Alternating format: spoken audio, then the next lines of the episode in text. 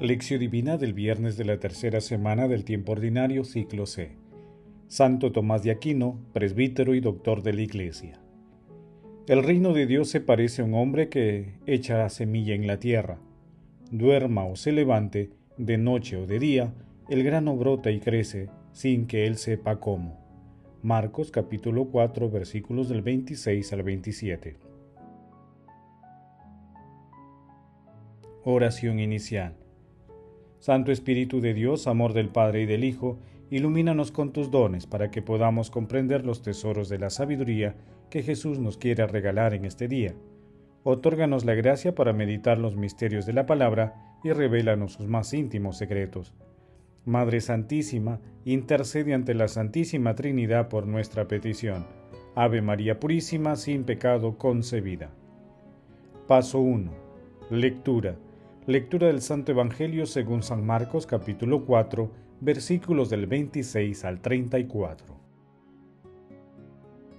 En aquel tiempo Jesús dijo a la gente, El reino de Dios se parece a un hombre que echa semilla en la tierra, duerma o se levante de noche o de día, el grano brota y crece, sin que él sepa cómo. La tierra da el fruto por sí misma, primero los tallos, luego la espiga, después el grano. Cuando el grano está a punto, se mete la hoz porque ha llegado la cosecha.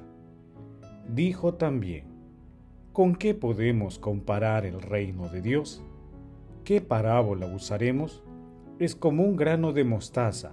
Al sembrarlo en la tierra es la semilla más pequeña, pero después de sembrada crece y se hace más grande que todas las plantas del huerto y sus ramas se hacen tan grandes que las aves del cielo pueden cobijarse y anidar en ellas. Con muchas parábolas parecidas les exponía la palabra, acomodándose a su entender. Todo se lo exponía con parábolas, pero a sus discípulos se los explicaba todo en privado. Palabra del Señor, gloria a ti, Señor Jesús. Hoy celebramos a Santo Tomás de Aquino. Nació en el castillo de Rocaseca, en Italia, el año 1225. Estudió en la Universidad de Nápoles. A los 19 años ingresó al, en la Orden de Predicadores. Terminó sus estudios en París y Colonia. A los 32 años, Tomás de Aquino se convirtió en maestro de la Cátedra de Teología de París.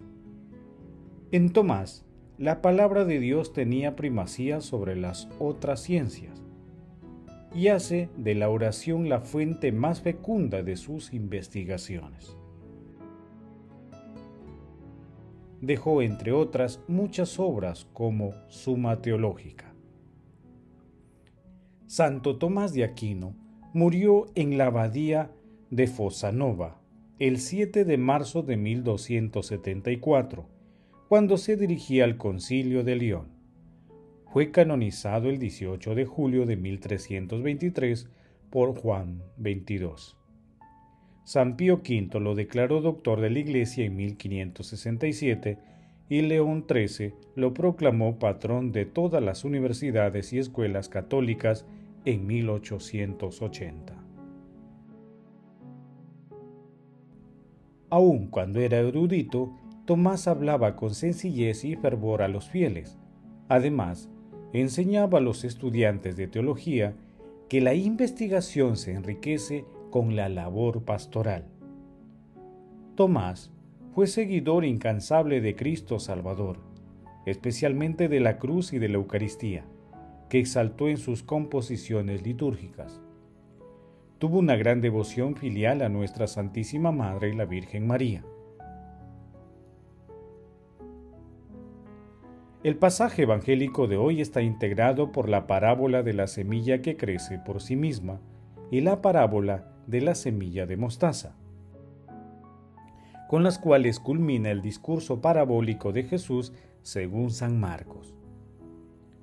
Jesús, con dos ejemplos agrícolas, resalta el proceso dinámico, vigoroso y asombroso del reino.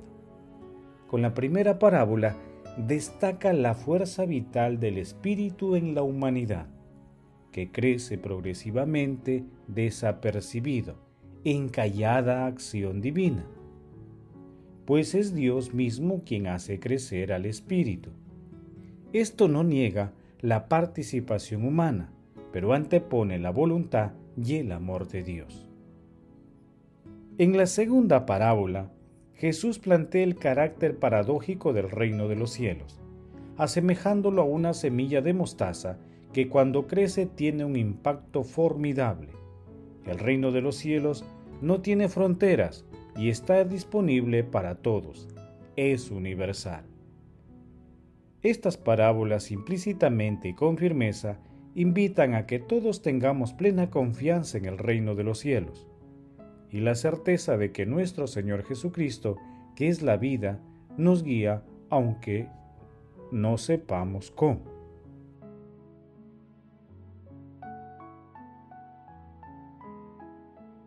Paso 2. Meditación. Queridos hermanos, ¿cuál es el mensaje que Jesús nos transmite a través de su palabra? El proceso de germinación y desarrollo del reino de los cielos posee el vigor interno de una semilla. No es el hombre el que hace germinar ni desarrollar a la semilla, ni al reino, aunque las condiciones externas puedan favorecerlos, sino es el vigor vital de que están dotados, el vigor de Dios. Esta es la desconcertante estrategia de Dios San Pablo lo dice con claridad en Primera de Corintios, capítulo 3, versículos del 5 al 6. ¿Quién es Apolo y quién es Pablo? Ministros según lo que a cada uno ha dado el Señor. Yo planté, Apolo regó, pero quien dio crecimiento fue Dios. Queridos hermanos, meditando la palabra de hoy, intentemos responder acogemos con ánimo la invitación que nos hace nuestro Señor Jesucristo para trabajar en los asuntos del reino de los cielos, confiando nuestros esfuerzos en el poder de Dios?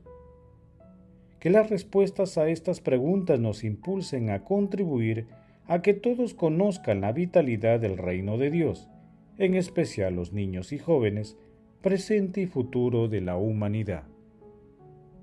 Jesús, María y José nos aman. Paso 3. Oración. Padre eterno, que hiciste a Santo Tomás de Aquino digno de admiración por su ardoroso anhelo de santidad y por el estudio de las ciencias sagradas, concédenos comprender lo que él enseñó e imitar plenamente lo que realizó. Amado Jesús, te queremos pedir de manera especial por las familias del mundo, para que la familia de Nazaret, de la cual formaste parte, sea el ejemplo universal. También te pedimos por la educación de los niños y jóvenes, para que sea el reflejo de tus enseñanzas y deje de lado toda ideología que contravenga tus mandamientos. Amado Jesús, Mira con bondad y misericordia las almas del purgatorio, alcánzales la recompensa de la vida eterna en el cielo. Madre Santísima, Madre del Amor bendito, intercede ante la Santísima Trinidad por nuestras peticiones. Amén. Paso 4. Contemplación y acción. Hermanos, contemplemos a nuestro Señor Jesucristo con un texto de Luigi Pozzoli. Jesús estaba enamorado de todo lo que es pequeño, frágil, inconsistente, no llamativo. Su atención se detuvo muchas veces con una simpatía particular en las cosas pequeñas, como si quisiera rescatarlas de su condición de oscuridad.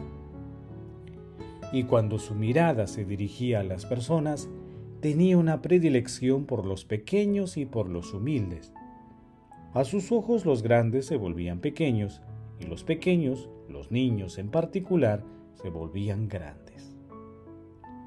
Esta celebración de la pequeñez era perfectamente coherente con todo su modo de ser, ¿Acaso no era Él, Jesús, la pequeña semilla, destinada a desaparecer en la oscuridad de la tierra para expresar después energías de resurrección y de vida?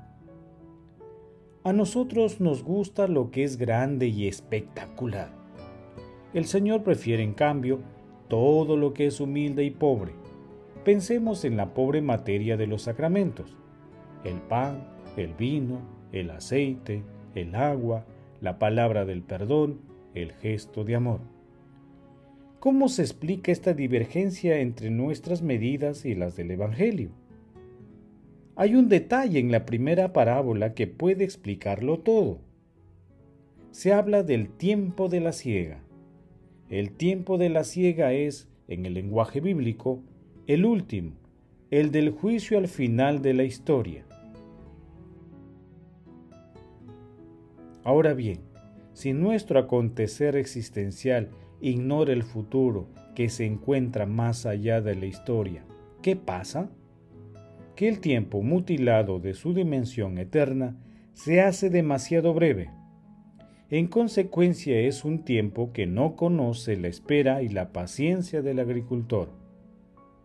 Es menester recuperar otra cultura, la que nos sugieren las parábolas del Evangelio.